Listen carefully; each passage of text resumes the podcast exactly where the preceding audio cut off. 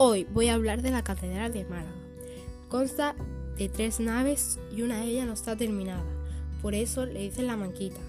La catedral es la más alta de Andalucía. Está al lado de la Alcazabilla y también de una calle muy famosa de Málaga, la calle Larios.